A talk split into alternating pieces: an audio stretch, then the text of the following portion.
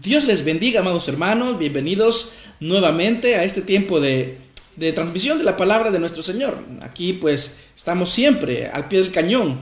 A pesar de que las circunstancias estén un poco adversas, nosotros los hijos de Dios siempre debemos de confiar solamente en nuestro Señor. Es un placer para mí poder estar delante de ustedes nuevamente en este tiempo en el cual no dudo yo que el Señor nos va a hablar de una manera muy especial. Así que como bien sabe, amado hermano, quiero que nos vayamos directo a la palabra de nuestro Señor. Apocalipsis capítulo 1, versículos 1 y 2. Le doy tiempo para que, para que busque su Biblia y que busque también eh, la cita bíblica. Es necesario a lo largo de esta serie que vamos a estar estudiando, es necesario que no nos apartemos de las escrituras, no nos apartemos de la Biblia, porque de nada vale, amado hermano, que la gente, los pastores, le prediquen a usted la palabra del Señor si usted no busca los versículos bíblicos o por lo menos los anota y luego usted los compara cuando ya tenga un poquito más de tiempo y no esté el predicador corriendo. Así que es necesario que comparemos y que filtremos todo a la luz de la palabra de nuestro Señor. Si hay algo que no nos parece, recurramos a la palabra de nuestro Señor, porque ahí es donde nosotros encontramos la única y suficiente verdad. Apocalipsis capítulo 1, versículo 1 y 2. Lo leemos en el nombre del Padre, del Hijo y de su Santo Espíritu, y dicen las Sagradas Escrituras así la revelación de Jesucristo que Dios le dio para manifestar a sus siervos las cosas que deben suceder pronto y la declaró enviándola por medio de su ángel a su siervo Juan, que ha dado testimonio de la palabra de Dios y del testimonio de Jesucristo y de todas las cosas que ha visto. Oramos. Padre que estás en el cielo, te damos las gracias, Señor, porque eres bueno. Gracias por tu amor, gracias por tu misericordia. Gracias por este tiempo que nos permites, mi Dios bendito, de estar reunidos, de estar, Señor, en un mismo espíritu, a pesar de que estamos eh, distanciados físicamente, Señor, tu Santo Espíritu nos une. Padre, de manera muy especial, te suplicamos que seas tú, Señor de la gloria, poniendo entendimiento en nuestras mentes, en nuestros corazones, para captar todo aquello que tú tienes para nosotros en esta hora. Gracias porque eres bueno, Señor, y nos permites eh, escudriñar las escrituras. Gracias porque la revelación fue dada para todos aquellos que somos tus siervos, Señor. Gracias por tu bondad, por tu amor y por tu misericordia. En el nombre poderoso de Cristo Jesús. Amén y amén.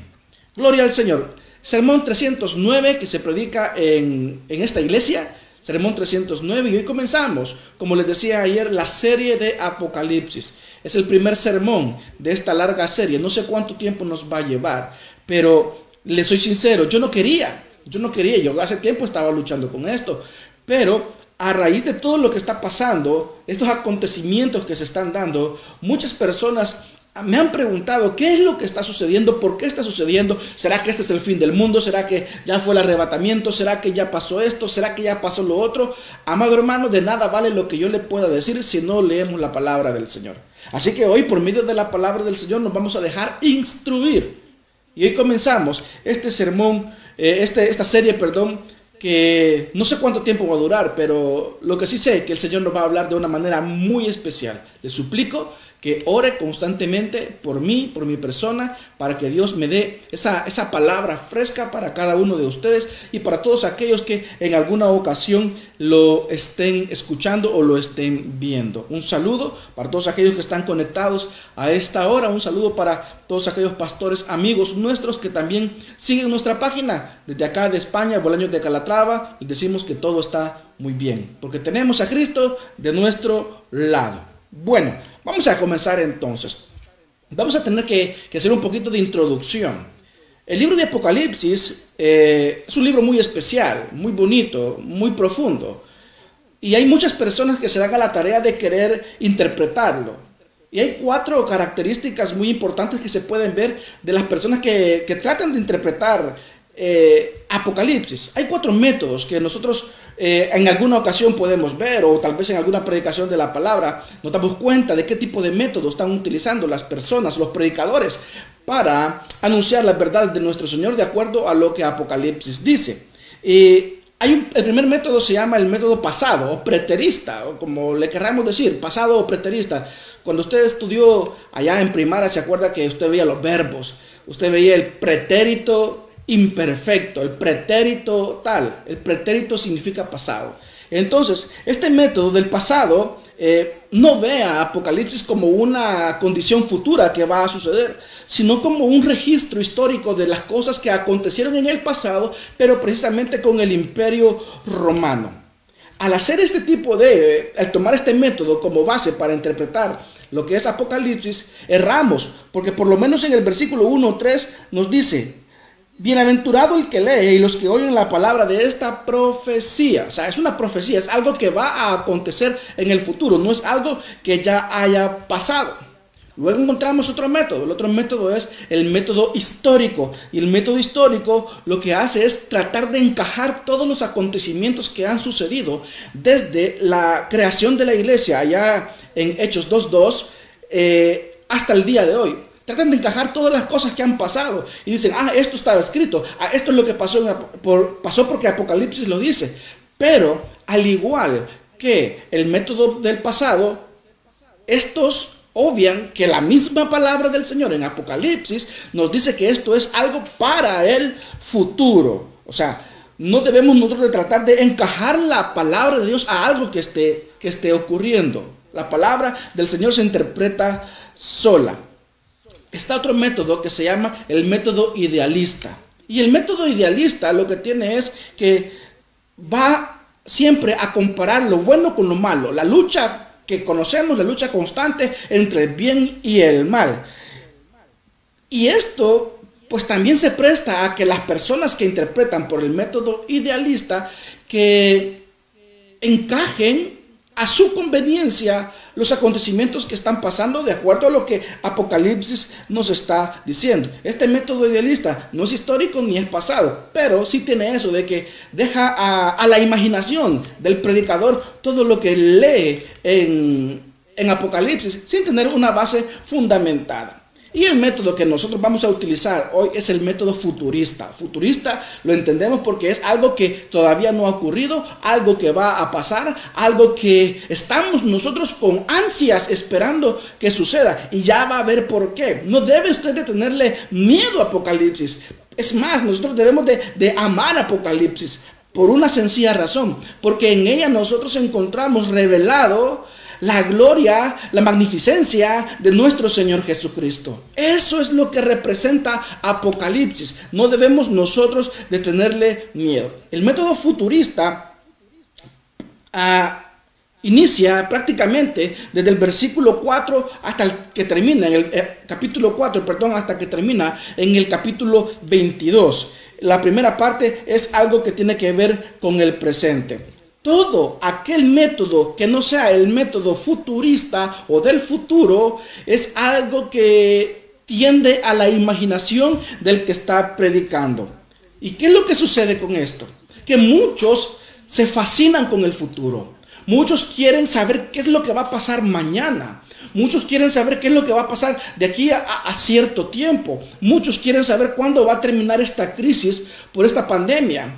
Muchos quieren saber utilizándolo de una manera errónea, eh, en contra totalmente de Dios. Muchos quieren saber cómo va a quedar un marcador de un cierto encuentro deportivo para apostar al ganador. Muchos quieren saber en qué número va a caer la lotería porque quieren comprar ese número y que ellos sean, eh, sean favorecidos.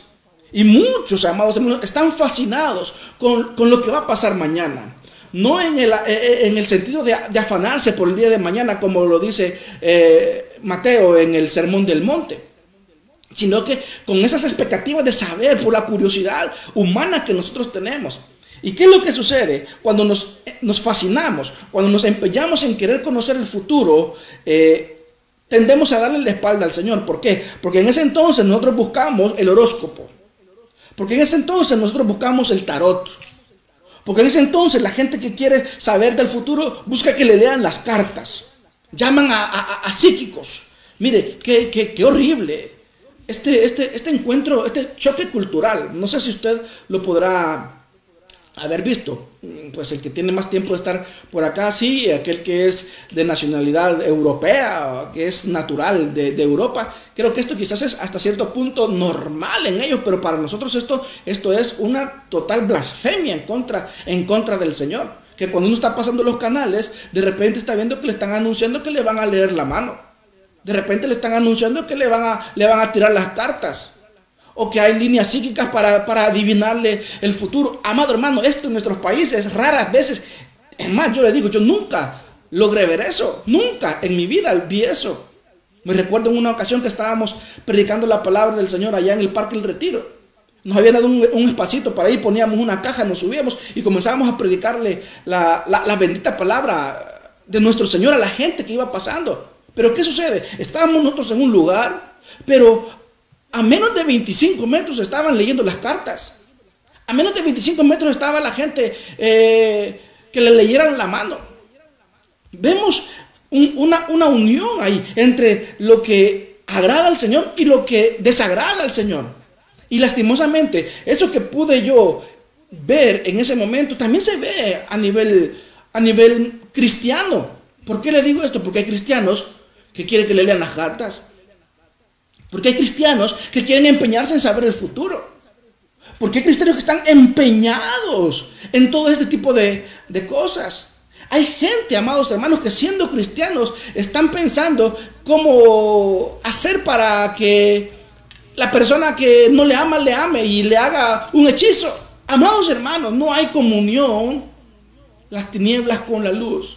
Y yo mal, yo dije de una mal manera, cristianos que buscan esto.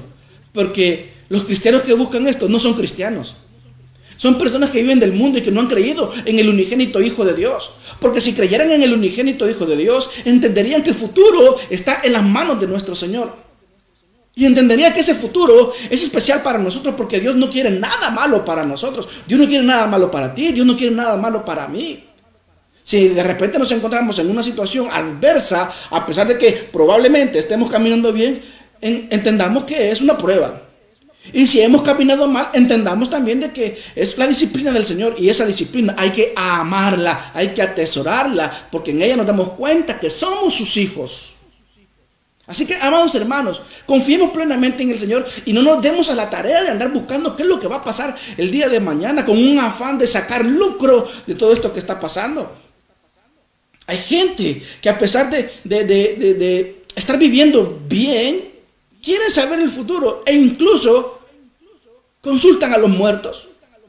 E incluso hacen llamadas para que los mal llamados medium, que son hechiceros y que son satanistas, le sacan una conexión entre usted, entre las personas que llega y alguien que ya partió, alguien que ya murió. Amado hermano, los muertos no pueden responder.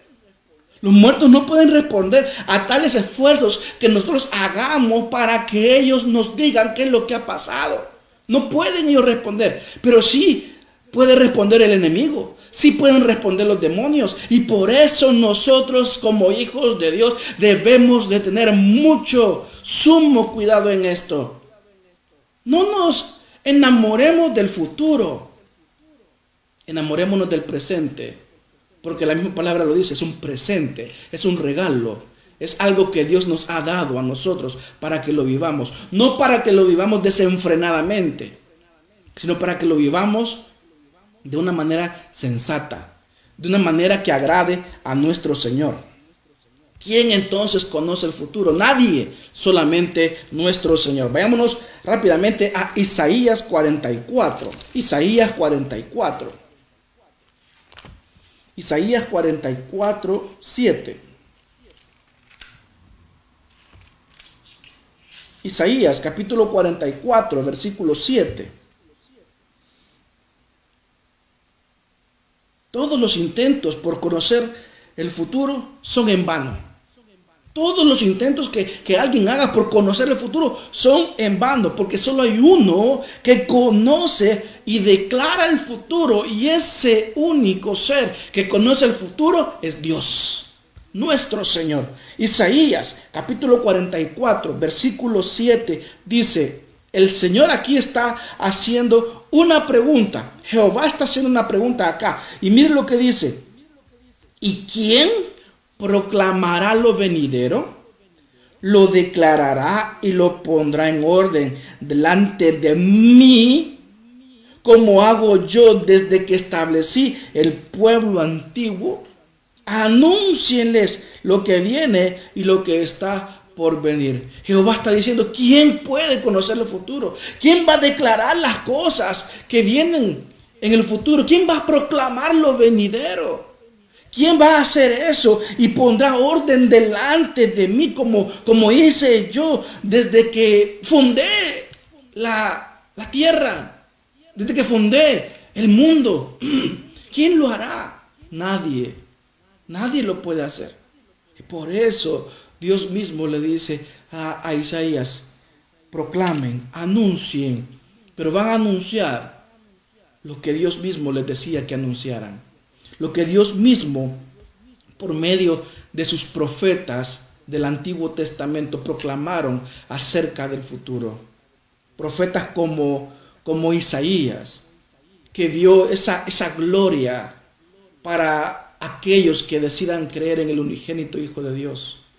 Ese restablecimiento de, de, la nación santa y que nosotros hoy somos también esa nación santa. Profetas como Ezequiel que que vieron ese templo ya restaurado.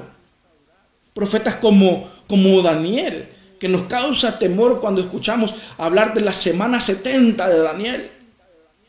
Profetas, amados hermanos, como, como Zacarías, que también logró ver todo lo que las naciones iban a hacer con, con, con la nación escogida, con ya el pueblo restablecido, y que iban a llegar a rendir tributo porque Dios iba a restaurar todo, todo lo que eh, nosotros mismos nos, nos encargamos por nuestra desobediencia de destruir. También nuestro Señor Jesucristo profetizó acerca del futuro. Usted puede verlo allá y lo vamos a ver un poquito más adelante, en el capítulo 24, cómo nuestro Señor Jesucristo habla de ese futuro y todas las cosas que iban a acontecer. Pedro, hablando también de, de, esa esperanza viva. El apóstol Pablo, hablando de, la resurrección de los muertos, que Cristo es, es la primicia y que nosotros luego también le seguiremos. Todos ellos han hablado siendo inspirados por Dios. Ellos conocieron parte del futuro, pero lo conocieron siendo inspirados por el Señor. Ahora vemos nosotros que tenemos la oportunidad de leer Apocalipsis. Y Apocalipsis, amados hermanos, nos tiene una, una visión detallada de lo que va a ser el futuro. Ya no es un, como borrones que, no lo lográbamos ver bien. Ahora lo vamos a ver con claridad por medio de, la palabra del Señor. Gracias al Señor porque nos, proporciona esa, esa, mirada detallada de lo, que, de lo que va a pasar. Porque así nosotros ya no vamos a tener miedo. Ya no vamos a estar con temor. Apocalipsis lo que hace es que revela la historia futura del mundo, lo que va a pasar con nosotros, hasta la culminación de la historia con la segunda venida de nuestro Señor Jesucristo y luego el establecimiento de su reino glorioso, eterno y terrenal. Muchas veces nosotros hemos dicho, sí, mi destino es el cielo. Sí, nuestro destino es el cielo, el reino de los cielos. Pero también hay una parte que la vamos nosotros a vivir aquí en la tierra. Cuando ya todo esto desaparezca y sea el cielo nuevo y la tierra nueva que declara su palabra. Así que nuestro final último, amados hermanos, es el reino glorioso, eterno y terrenal de nuestro Señor Jesucristo. Cuando le digo terrenal es porque es aquí en la tierra donde nosotros vamos a reinar juntamente con Él. Y Él compartiendo con nosotros ese espacio, ese tiempo y viéndole, estando en armonía, estando con gozo, con alegría de saber no solamente que nosotros estamos en un lugar lindo, hermoso, sino que estamos delante de nuestro Señor. Y como siempre se los, se los he dicho, ese debe de ser nuestro objetivo nuestro objetivo no solamente debe de ser ir al cielo. Ir al cielo cualquiera lo quiere hacer. Pero estar en la presencia de nuestro Señor. Estar delante de Él. Ese debe ser nuestro anhelo. Ese debe ser lo que nosotros anhelemos tener y estar un día con Él para la gloria de nuestro Señor. Volvamos a, a Apocalipsis. Apocalipsis capítulo 1. Vamos a ir viendo un poco de lo que, de lo que vamos a ir estudiando en esta, en esta mañana. Dice el capítulo 1, versículo 1, la revelación de Jesucristo. Y quiero que nos quedemos con las primeras dos palabras, la revelación, la revelación. Porque son estas palabras sumamente importantes para entender lo que viene a continuación. Estas dos palabras son esenciales para entender Apocalipsis. Cada vez que usted lea Apocalipsis y crea que se está trabando, que se está confundiendo, vuelva a estas dos primeras palabras. La revelación, la revelación. Y es que muchos a lo largo de la historia, incluso hoy en día, confunden Apocalipsis porque creen que es un libro extremadamente misterioso. Creen que es un libro extravagante. Creen que es un libro que no se puede descifrar, un libro que no se puede entender. Pero esto es totalmente contrario a lo que las primeras dos palabras nos dice y totalmente contrario a todo lo que en realidad Apocalipsis es. ¿Qué es Apocalipsis? Apocalipsis es la revelación. Y eso, amado hermano, significa Apocalipsis, revelación. Apocalipsis viene de la palabra griega que significa quitar el velo. Y ahora nosotros hemos podido ver todo lo lindo, todo lo hermoso de Dios, porque ha sido quitado un velo de nosotros. Ese velo espiritual que antes no nos permitía a nosotros ver con claridad la grandeza, la magnificencia, eh, eh, la gloria de nuestro Señor, ha sido quitada porque fue revelada por medio de nuestro Señor Jesucristo. Y eso es Apocalipsis, la revelación, la revelación.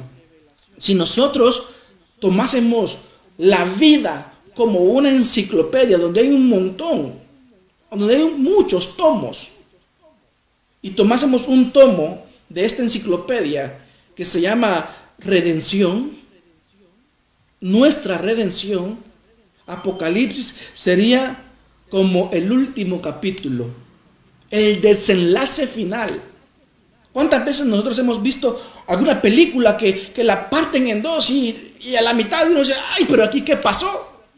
Y tiene que esperar cierto tiempo para, para ver la segunda parte. Y usted está que, que, se come las uñas por, por, porque ese tiempo ya llega y pueda ver el final de la película. Usted puede saber qué es lo que va a pasar con nosotros y qué es lo que va a pasar con nuestro Señor Jesucristo por medio del libro de Apocalipsis. Nos dice, amado hermano, en pocas palabras, cómo termina todo. ¿Cómo termina todo? ¿Cuántas personas se preguntan, ¿y qué hay después de la muerte?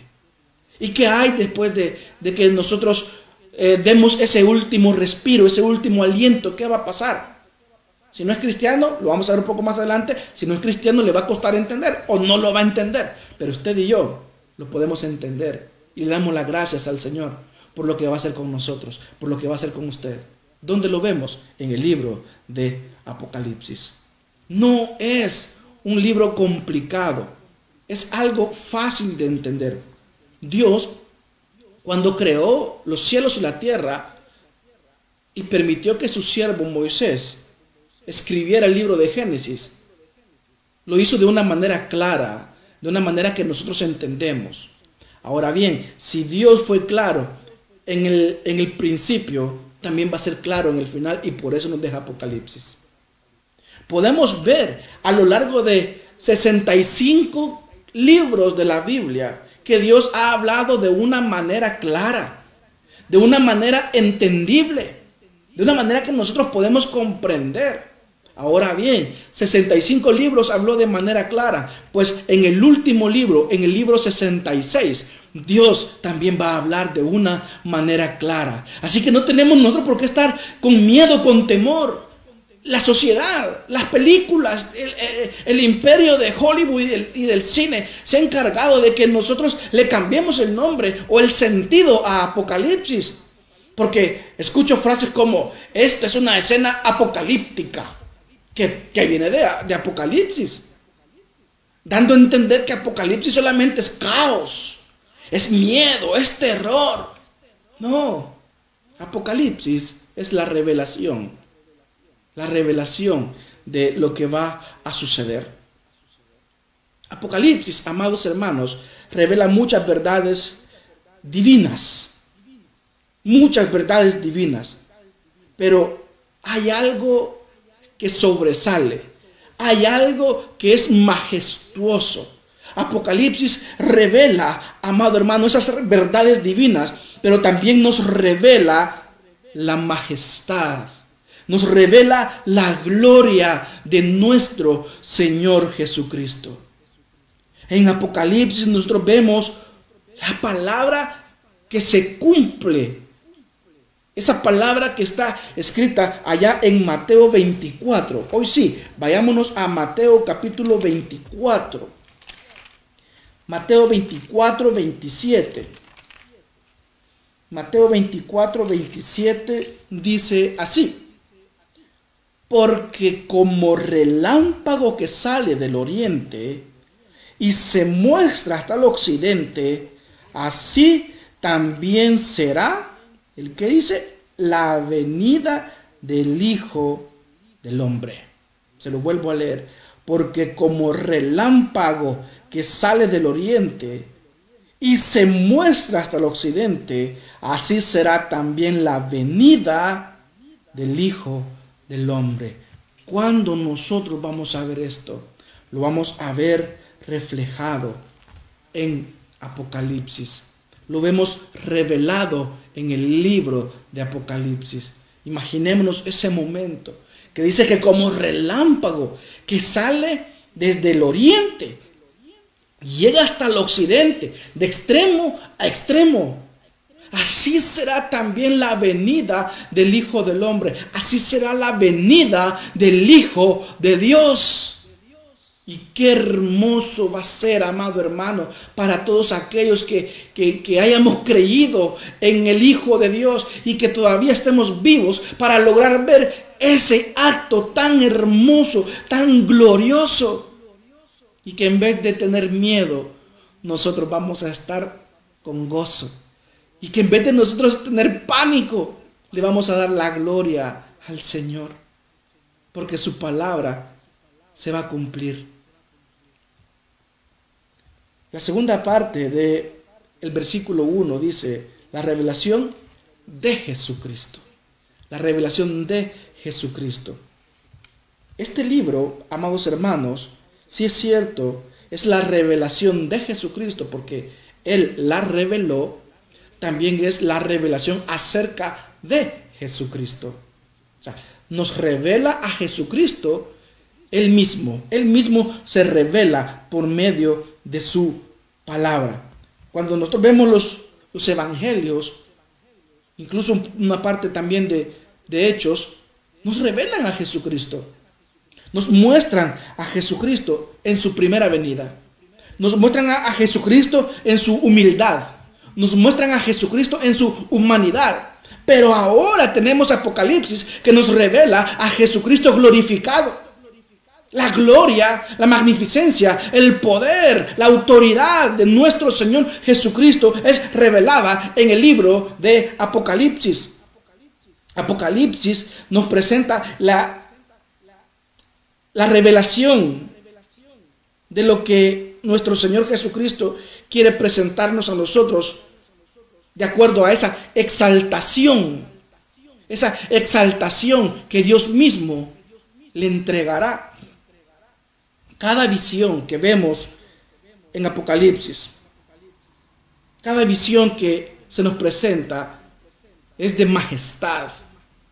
Cada visión de Jesucristo que se nos presenta en Apocalipsis es de gloria, es de poder, Y así como la Biblia entera, amado hermano, nos habla de Jesucristo, también Apocalipsis nos habla de Jesucristo. Quiero leerle algunos títulos, no todos, porque son muchos los títulos que en Apocalipsis encontramos que se le dan al Hijo de Dios, que se le dan a nuestro Señor Jesucristo. Títulos como el testigo fiel, títulos como el primogénito de los muertos, el soberano de los reyes de la tierra, el alfa y el omega, el que es, el que era y el que ha de venir, el todo poderoso, el primero y el último, entre otros muchos más. Eso es nuestro Señor Jesucristo, revelado, revelado en el libro de Apocalipsis. No nos lo revela como, como siervo, no nos lo revela como hombre, si ya no nos lo revela como Dios verdadero que es, como ese rey de reyes, y Señor de señores. Sigamos en el capítulo 1, versículo 1. Dice que Dios le dio la revelación de Jesucristo que Dios le dio. ¿En qué sentido, amados hermanos, nosotros podemos ver que Dios le ha dado la revelación a nuestro Señor Jesucristo? Porque es lo que dice. Dios le dio la revelación a nuestro Señor Jesucristo.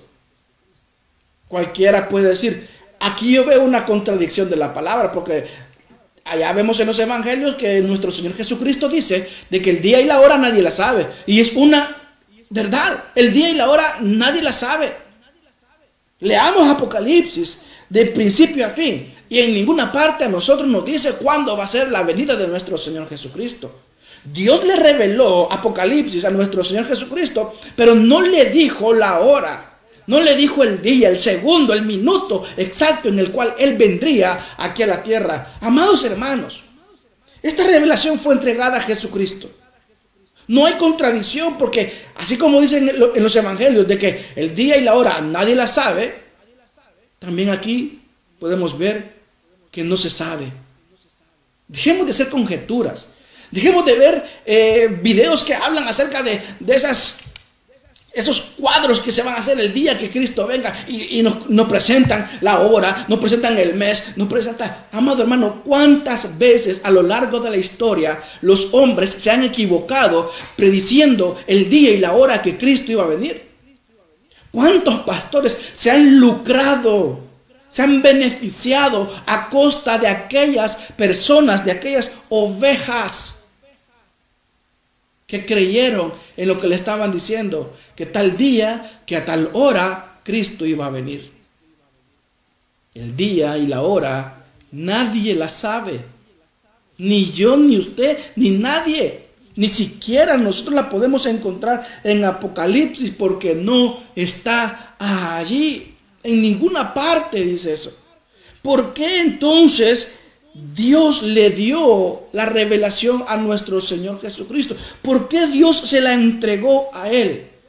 Dios le entregó Apocalipsis a Jesucristo como una recompensa. Como una recompensa de lo que Él hizo estando aquí en la tierra. Por su servicio perfecto. Por su servicio humilde. Por ese servicio fiel que Él tuvo. Por ese servicio santo porque todo lo que padeció nuestro Señor Jesucristo solo, solamente era la antesala, solamente era el principio de lo que había de ser después. ¿Y qué iba a ser después? La exaltación, la glorificación de nuestro Señor. Vayámonos a Filipenses capítulo 2. Filipenses capítulo 2. Capítulo 2 versículos del 5 al 11. Dice así la palabra del Señor. Voy corriendo ya un poquito porque se nos está comiendo el tiempo. Dice Apocalipsis, dice, perdón, Filipenses capítulo 2, versículos del 5 al 11, lo siguiente.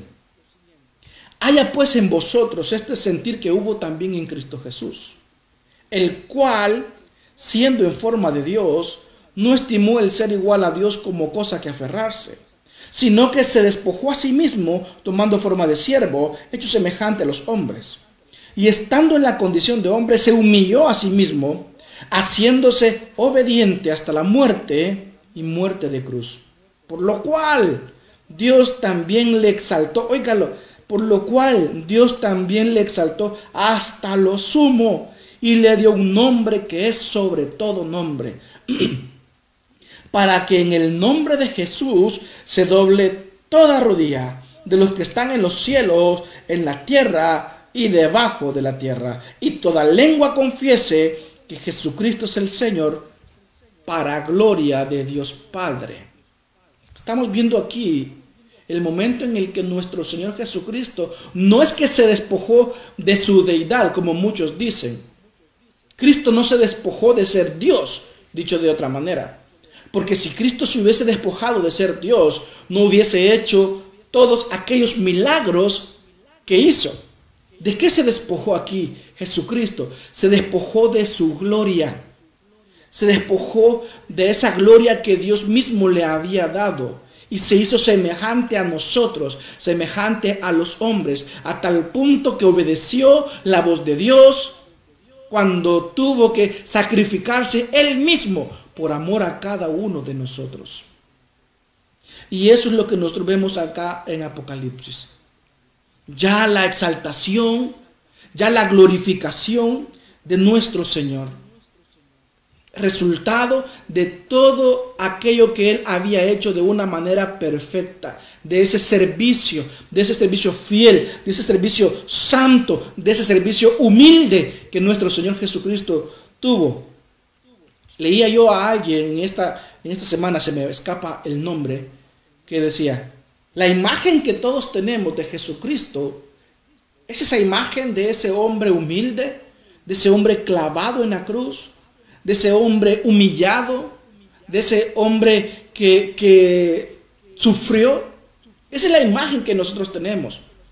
Pero que no nos debemos de quedar con esa imagen, sino que al ver nosotros Apocalipsis, nos revela de que Él no ha quedado así, de que Él ahora está en gloria, en poder, en majestad. Y es así como nosotros le veremos volver, no como vino la primera vez, llegando a nacer en un cajón donde se alimentan las bestias, en un pesebre, sino que ahora vendrá con poder y con autoridad. Sigamos leyendo. Hemos visto que la revelación es de nuestro Señor Jesucristo, que Dios se la dio. Y dice, para manifestar a sus siervos las cosas que deben de suceder pronto. Mire, para manifestar a sus siervos es algo que nos debe de llenar de alegría y de gozo, porque nosotros Usted y yo que hemos creído en Jesucristo y aquel que llega a creer en un tiempo futuro, si Dios le presta la vida y tiene misericordia de él, vamos a ser privilegiados de poder ver, de poder ser testigos de un acontecimiento tan importante como lo es la venida de nuestro Señor Jesucristo, la segunda venida de nuestro Señor. Somos nosotros esos siervos, siervos amados hermanos, no obligados sino que siervos a voluntad. No lo busque. Allá en Éxodo 21, 5, 6 dice de que si el siervo dice amar a su amo, dice amar a su esposa, dice amar a sus hijos, a los hijos del amo, a la esposa del amo y al amo mismo, dice que este lo iba a llevar delante de las autoridades y que con un punzón, la palabra de Dios dice lesna, y es aquel punzón que ocupan los los zapateros para abrirle los agujeros donde se introducen los cordones. Con ese punzón se le hacía aquí un hoyo, un agujero. Ponía la oreja en un poste pegada y ahí el amo le clavaba ese, ese punzón, dando a entender que este siervo quería quedarse, valga la redundancia, sirviendo a su amo por amor. Y eso somos nosotros, amados hermanos los que servimos por amor al Señor. Los que somos sus siervos, pero no somos siervos que hacen las cosas con desagrado, sino que hacemos las cosas por el Señor por amor. Es cierto, ya no nos tienen que abrir la oreja con esa cosa tan dolorosa, como un sello que ellos tenían para diferenciarse entre las demás personas. Tenemos otro sello mejor. el sello del Espíritu Santo que está en nuestros corazones. Ese es el que nos indica que ahora nosotros ya no somos siervos del mundo, que ahora nosotros ya no somos siervos de Satanás, ahora somos siervos del Dios Altísimo. Y la gloria sea solamente para el Señor. Dice siempre en esta parte, para manifestar a sus siervos, manifestar, para manifestar a los que voluntariamente nosotros les servimos. ¿Qué quiere decir esto? Que a los que no son creyentes no se les puede manifestar, porque no lo creen. Para ellos es una total locura el poder leer esto, porque no lo comprende. Para ellos esto es un cuento de fábula. Para ellos es esto un, libro de ciencia ficción. No lo pueden entender. Porque solamente ha sido revelado a Dios, a, a Cristo, para manifestarlos a nosotros, a los que somos sus siervos. ¿Qué cosas ha de manifestar? Ha de manifestar, amados hermanos, las cosas, como lo dice el versículo 1, las cosas que han de suceder pronto. No que vayan a ocurrir de una manera rápida porque el tiempo está ya establecido. Yo de manera mm, chistosa, si se puede decir así, o bromista, yo le digo a las personas, yo sé cuándo Cristo va a venir por segunda vez. Yo lo sé. Va a venir siete años después de que sea el rapto de la iglesia. ¿Cuándo va a ser el rapto de la iglesia? Eso sí no lo sé. Eso sí yo no lo sé. Pero siete años después que sea el rapto de la iglesia, Cristo vendrá por nosotros. Cristo vendrá por nosotros y todas estas cosas que nosotros estamos leyendo cobrarán vida y nos vendrá a la mente y diremos, gracias Señor, porque tu revelación fue manifestada a nosotros, a tus hijos, a tus siervos, a los que compraste a precio de sangre. Estas cosas hermosas que van a ocurrir en el futuro. Los primeros cinco libros del Nuevo Testamento nos hablan de las cosas pasadas, de las cosas que ocurrieron con nuestro Señor Jesucristo estando en tierra. Los siguientes 21 libros del Nuevo Testamento nos hablan del presente, de la forma en que el, Hijo de Dios, nosotros, sus siervos, debemos de comportarnos en la tierra, esperando ese día futuro. Y el último libro, el libro 27 del Nuevo Testamento, es acerca del futuro, de esas cosas que van a suceder pronto. O sea, que lo que quiere decir es que Cristo está ya cercano a venir. Alguien decía, pastor, y esto que estamos viviendo ya es parte de, de, la tribulación, parte de la gran tribulación. No le digo yo, ¿cómo va a ser eso así? Porque implica que si, que si esto que estamos viviendo es parte de la, de, la, de la gran tribulación, quiere decir que Cristo vino hace ya un tiempo y se llevó a la iglesia y nosotros nos hemos quedado. No, ni Dios quiera, como dicen los hermanos hondureños. Ni Dios quiera que eso suceda. Porque yo, amado hermano, personalmente le digo, yo anhelo estar en la presencia de mi Señor. Y quiero que usted también tenga ese amor, ese deseo de poder verle pronto a Él. No, cuando dice pronto, no habla de la velocidad, habla de la cercanía de ese día, que cada día que pasa es un día menos. Esto que está aconteciendo, amados hermanos, déjeme decirle algo, es principio de dolores. Porque todo se está cumpliendo las guerras, las hambrunas, los terremotos, las pestes. Todo se está cumpliendo. Pero esto no me faculta a mí para decirle, ya el otro año viene Jesucristo. Porque cuando se escribió esta parte de decir que es un principio de dolores, el término que se utiliza es como aquella mujer que está a punto de dar a luz. Esos dolores. Y usted bien sabe que hay mujeres que como pueden dar a luz en, una hora, en dos horas, hay mujeres que pueden dar a luz en hasta 48 horas. Le duran esos dolores de parto. Entonces, si esa fue la figura que se utilizó para referir a que estamos o que íbamos a estar en un tiempo eh, de principio de dolores, pues es la misma.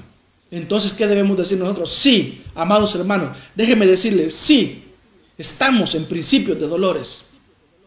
Cristo viene pronto. Cristo está a la vuelta de la esquina. Cristo está pronto a venir por su iglesia. Miremos para ir ya finalizando lo que dice segunda de Pedro, capítulo 3, versículo 14. Segunda de Pedro, capítulo 3, versículo 14. Dice, por lo cual, oh amados, le dice el apóstol Pedro, estando en espera de estas cosas, procurad, óigalo bien, procurad con diligencia ser hallados por Él sin mancha e irreprensibles en paz. Amados hermanos, si estamos viendo que, que esto está ya pronto a, a terminar, si estamos viendo ya que Cristo viene pronto, que estamos viendo las señales que se están cumpliendo, amados hermanos, estamos viendo todo esto, obedezcamos la palabra y estemos preparados. Así como cuando la gente le dice, hay pandemia y salen a comprar cantidad de papel higiénico como que si eso les va a salvar. Así nosotros preparémonos, pero preparémonos con nuestro espíritu. Preparémonos con nuestra alma. Preparémonos para que estemos ese día que Cristo venga de pie, con la, con la cabeza en alto, con la frente en alto, preparados para recibir a nuestro Señor. No vivamos al límite. No vivamos, amados hermanos, creyendo que tenemos la razón y no vino hoy, pues tampoco va a venir mañana. me sigo deleitando en el pecado. Ah, no vino hoy, pues ni va a venir pasado mañana. No vino este año, ni creo que venga el otro año. El día y la hora nadie la sabe, amado hermano. Cristo está pronto a venir. Cristo viene pronto, amado hermano. Cristo está cerca. Cristo nos quiere a nosotros encontrar de una manera en la cual Él pueda con libertad a nosotros llamarnos sus hijos y no decirnos, apartados de mí, jamás los conocí. Le vuelvo a repetir lo que dice segunda de Pedro 3:14. Por lo cual, oh amados, estando en espera de estas cosas, procurad con diligencia ser hallados sin mancha e irreprensibles en paz. Amados hermanos,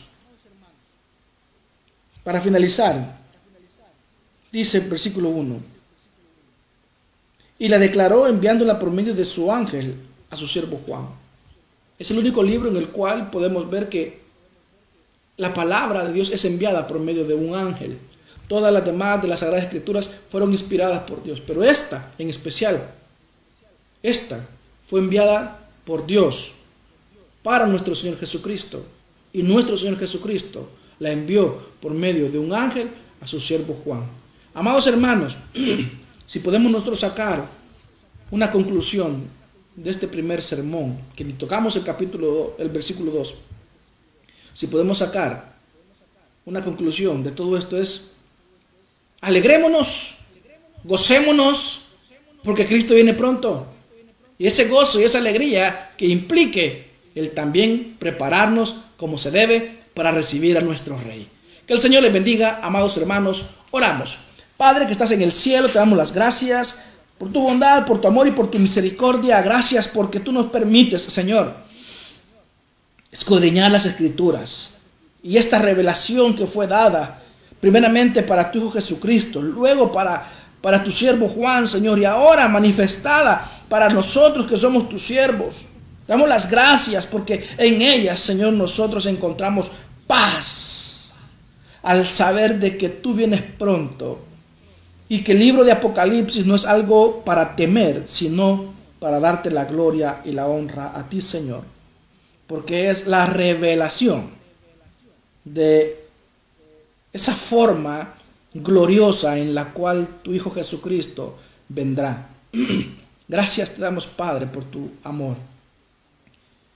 Amados, si hay alguien de los que nos está viendo y no tenga la certeza de que si Cristo viene hoy, pues se va con él, quiero que repita después de mí esta, esta oración. La oración, como hemos, hemos dicho, no le va a salvar. Pero si usted confiesa con su boca y cree en su corazón que Jesús es el Señor y que Dios le levantó de los muertos, será salvo. Porque implica que si usted cree con el corazón, también va a dar frutos. Esos frutos eh, los, los, los dará con ayuda del Santo Espíritu de Dios. Así que si usted está en esta condición de, de ser un no creyente, de no ser un hijo de Dios, quiero que repita después de mí. Señor Jesús, yo te recibo hoy como el único y suficiente Salvador de mi alma. Creo que eres Dios, que moriste en la cruz del Calvario por mis pecados y que resucitaste al tercer día. Padre, perdóname porque soy pecador. Gracias por salvar mi alma en este día. Gracias, Señor, por perdonar mis pecados. Escribe mi nombre, Señor, en el libro de la vida del Cordero, en el nombre poderoso de Cristo Jesús. Amén y amén. Bueno, amados hermanos, llegamos al final de esta transmisión. Espero que sea eh, de mucha bendición esta palabra de parte de Dios para cada uno de nosotros, porque todos aprendemos, amados hermanos. Todos, todos aprendemos. Siempre el Señor nos habla de una manera u otra.